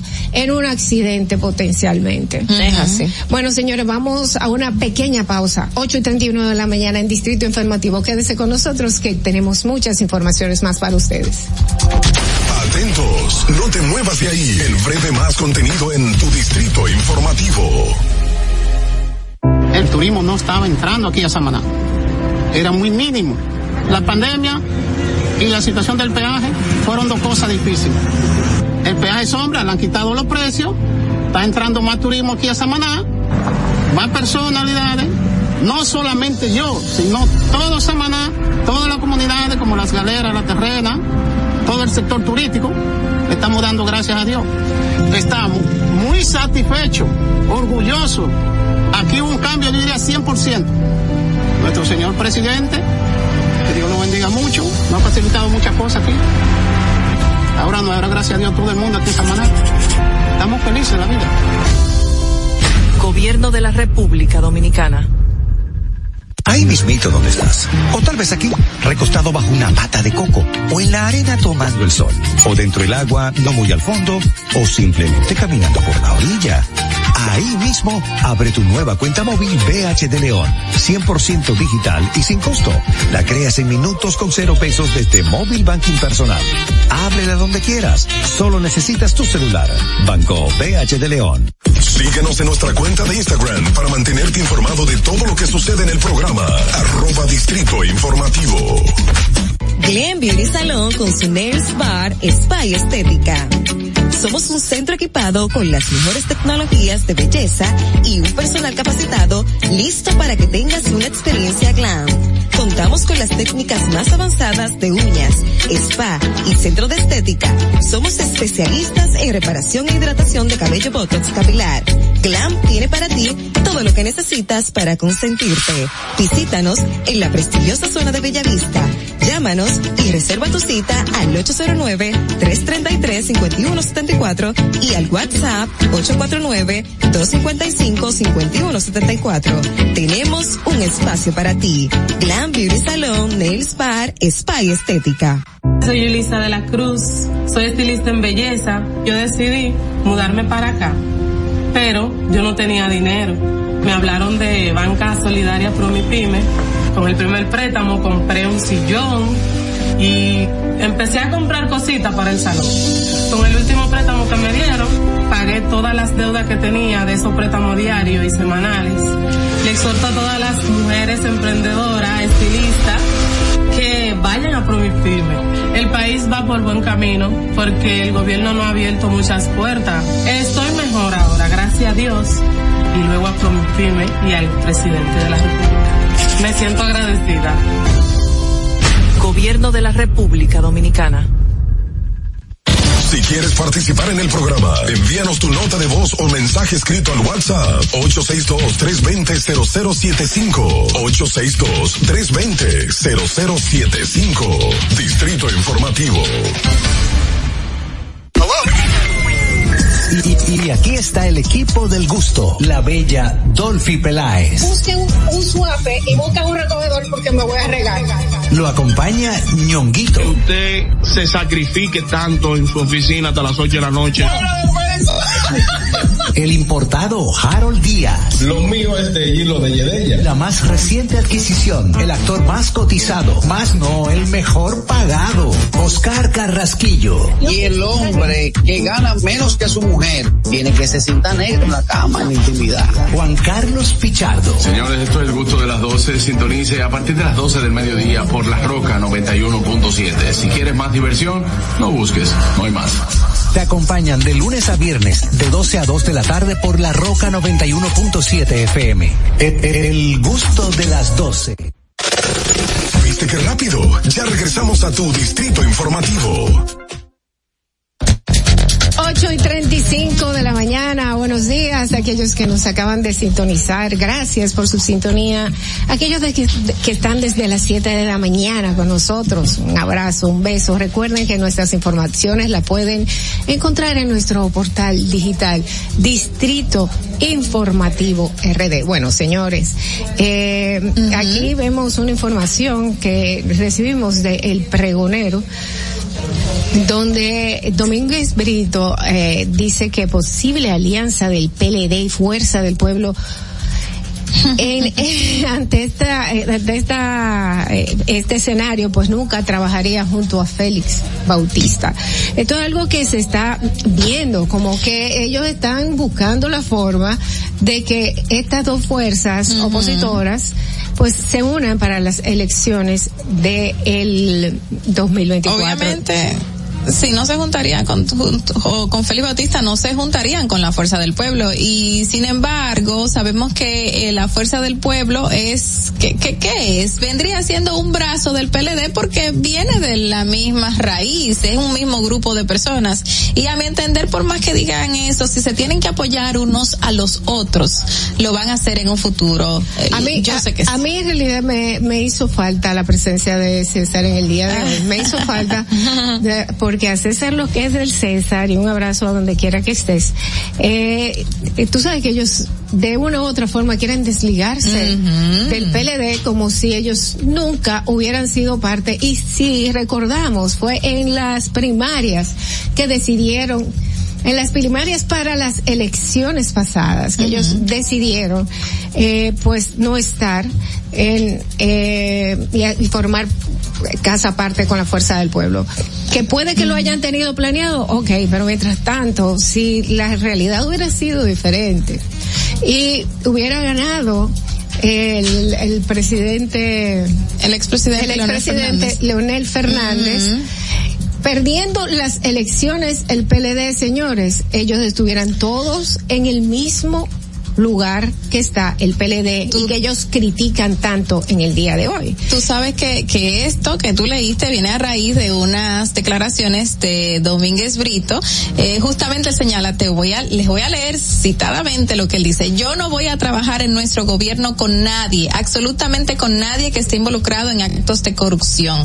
Dice él, pero cuando tú escuchas esto, que él no va a trabajar con nadie que esté involucrado en casos de corrupción, tú dices, pues no va a trabajar con nadie del PLD porque todos los que están en el PLD ahora mismo, de alguna manera u otra, están siendo investigados por casos de corrupción, no directamente en algunas ocasiones, pero tenemos a Yanaren Rodríguez, que es del PLD, ex procurador general de la República del gobierno de Danilo Medina, manejado por quién? Y, forma parte de seguridad del expresidente Danilo Medina, manejado por quién? Y no va a trabajar con nadie que esté involucrado en casos de corrupción. Bueno, va a trabajar con nadie del PLD. bueno, yo, yo estaba intentando eh, convencer al magistrado a ver si, si hablaba al respecto, pero no hemos podido eh, tener el, el contacto.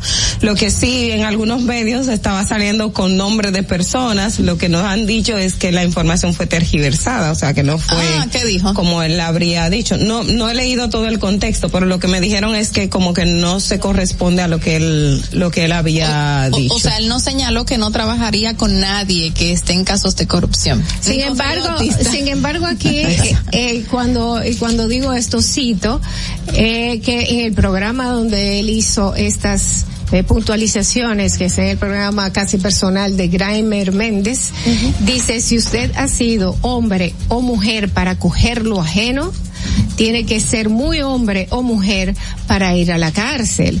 Cuando se le preguntaba eh, sobre si eh, él, pues, eh, qué opinaba sobre las personas que estaban siendo ahora mismo pues eh, sometidas a la justicia por corrupción.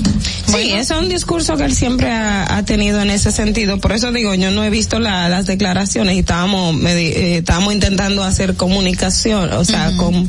con contacto exactamente para ver si si se correspondía o qué a qué se refiere, porque en estos momentos se está hablando de alianza Fuerza del Pueblo y PLD y que tú digas, bueno, no voy a trabajar con con temas gente de corrupción, entonces tú estás diciendo que no va no va a trabajar con Bueno, y justamente aquí tuvimos en el debate al señor Dantes, quien en un principio fuera del aire decía, le decía nuestro colaborador César Fernández que si se tienen que unir se unen. Y yo creo y, y creo que muchas personas tienen esa ese pensamiento de que si en algún momento la fuerza del pueblo y el PLD se tienen que juntar para estar en contra de X o Y partido lo van a hacer. Y es algo como tú dices, vienen de la misma raíz, son del mismo grupo. Y hace nada y, que se separaron. Eh, eh, señores, día, señores, señores, yo siempre, yo todo lo, lo pongo como un pleito entre, entre parejas. Entre hermanos, sí. entre hermanos. eh, eh, honestamente, este es un pleito muy joven, a donde puede haber una reconciliación. Eh, simplemente entiendo que el Leonel Fernández no va a negociar el caso de que sea el candidato a la presidencia. En, bueno. en el caso de alguna alianza. Bueno, señores, eh, tenemos otro dato. Sí, el de los retiros. Ah, exacto, exactamente, uh -huh. señores. En, anoche se emitió el decreto 102-22, donde el presidente de la República ascendió a 11 oficiales, a generales, los cuales puso en retiro. Y dentro de esos resalta mucho el nombre, por ejemplo, de Teresa Martínez. Teresa Martínez, para quienes no recuerdan, fue la primera subjefa de la Policía Nacional designada recientemente en la administración de Luis Abinader como subjefa de la Policía Nacional y ya ha sido puesta en retiro, es decir, fue ascendida a general y puesta en retiro. También figuran dentro de los eh, generales de brigada. Está Rafael Cabrera Sarita, que también todos eh, hemos escuchado mucho de Cabrera Sarita Figura además, vamos aquí están los nombres, Pablo Jesús Dipré, Teresa Martínez Hernández, como ya dijimos, eh, queda ascendida a rango de mayor general en el caso de, de Teresa Martínez, o sea, generales fueron ascendidos a mayor general. También Leivis Pérez Sánchez eh, queda ascendido al rango de mayor general. Eh, Juan Astacio Pilarte Félix ascendido también a igual rango, Francisco eh, Rosmel López, creo que es, no, no leo bien el apellido, y o, entre otras más. Esto en total fueron 11 eh, generales de brigada ascendidos a mayor general y puesto en la honrosa condición de retiro, como lo dice. no, que Teresa la Martínez, la mayor general, generala, Generala. Quiero, exacto, quiero resaltar que cuando ella fue designada como subdirectora de la policía, hizo énfasis en que le llamasen generala y no general, pues la mayor generala, la señora Martínez, eh, fue muy ovacionada cuando fue designada como subdirectora y todos estábamos muy felices por la trayectoria y la trascendencia de su trabajo dentro de la Policía Nacional. Y bueno, eh, a, las- a ellos les encanta que llegara a esta situación. Significa que obviamente hicieron un buen trabajo y se ve que es una mujer súper joven, ha avanzado muy rápido en su carrera y bueno, la felicitamos de alguna manera u otra. Trabajó muchísimo, sobre todo, y ahora antes eh, que nosotros hablábamos de violencia intrafamiliar y de pareja, Teresa dentro de la Policía Nacional fue la encargada de trabajar sobre todo ese, esa área de violencia intrafamiliar, ajá, violencia sobre todo hacia la mujer, violencia de, entre parejas dentro de la, de la policía y su ascenso en ese momento fue muy ovacionado porque además de ser la primera mujer general en ocupar la subdirección de la Policía Nacional, es también toda su trayectoria a lo interno de, de, de la institución institución. como tal. Es decir, eh, pero también hay una deuda, ustedes saben que tenemos un excedente de generales en nuestro país que tienen que ser puestos en retiro y eso también formaría parte de eh, las recomendaciones que se dio luego de que se hizo el levantamiento para la reforma policial. Muchas felicidades y bueno, honrosamente eh, que le deseamos muchísima suerte. Ya en otra nota, señores, y antes de irnos a la pausa, pues siguiendo con los retiros, luego de 54 años ahí activo, perderemos la magnífica tribuna popular que representa Aeromundo. Pues ya dijeron que se van del aire. Eh, en Twitter no entren. No entren a Twitter porque porque la verdad es que mucha gente mucha gente ha, ha querido relajar eh, el, el hecho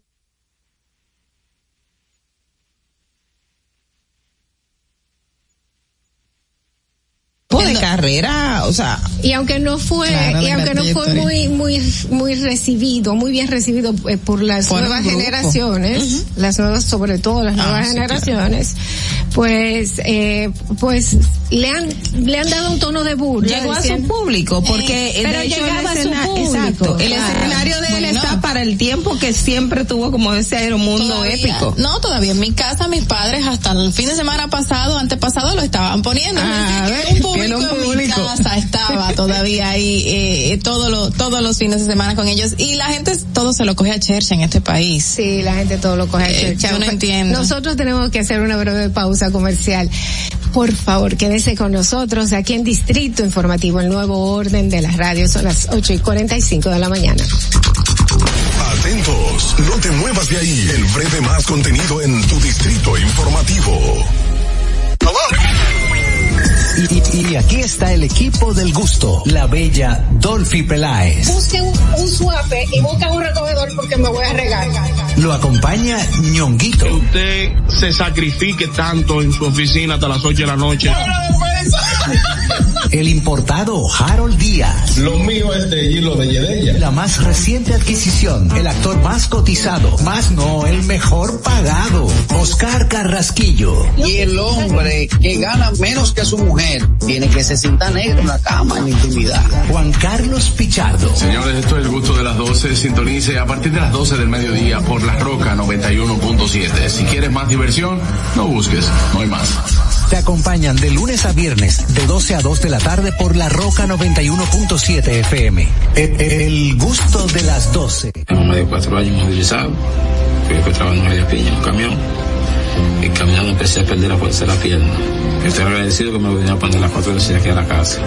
Abinader ha cambiado muchas cosas para bien. Cuando la pandemia arrancó,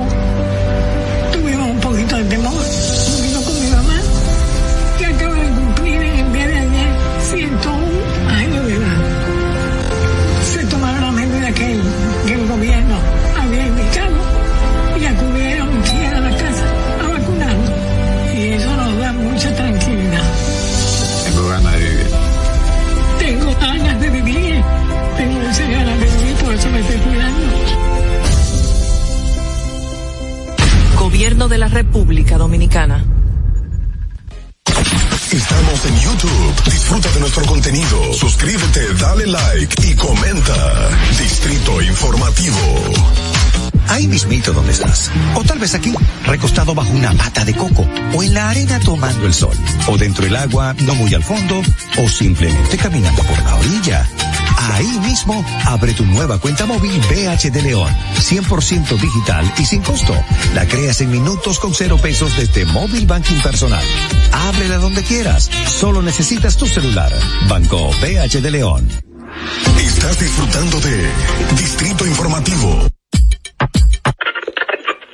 Cuando uno ve televisión, busca entretenimiento, algo con que identificarte y que te dé un buen momento. Hay tantas cosas en el mundo, demasiados inventados, pero ¿dónde veo lo mío? Lo de los dominicanos. Y a ese mismo punto hemos venido cayendo para el mejor contenido. Baja Dominican Network. Seguro que si lo bajas inmediato te vistes a llorar conciertos musicales, religiosos y noticias. Pero ¿acaso sabes tú que es realmente adictivo en esta comunidad su contenido exclusivo? Oye, lo mejor de ahí para que lo tengas siempre puesto es el servicio limosina que ofrecemos yo y Ñeñe. ¿Cómo que eso es lo más duro? Estoy seguro que tú has visto. El programa de los compadres con Correa y con Ñonguito. Perdónenme muchachos que les dañe el momento. El mejor programa de ahí, Conchi Santo y el reencuentro. Si yo bajo la aplicación, a tú te le lo WhatsApp bien. Si tú eres dominicano, baja Dominica Network.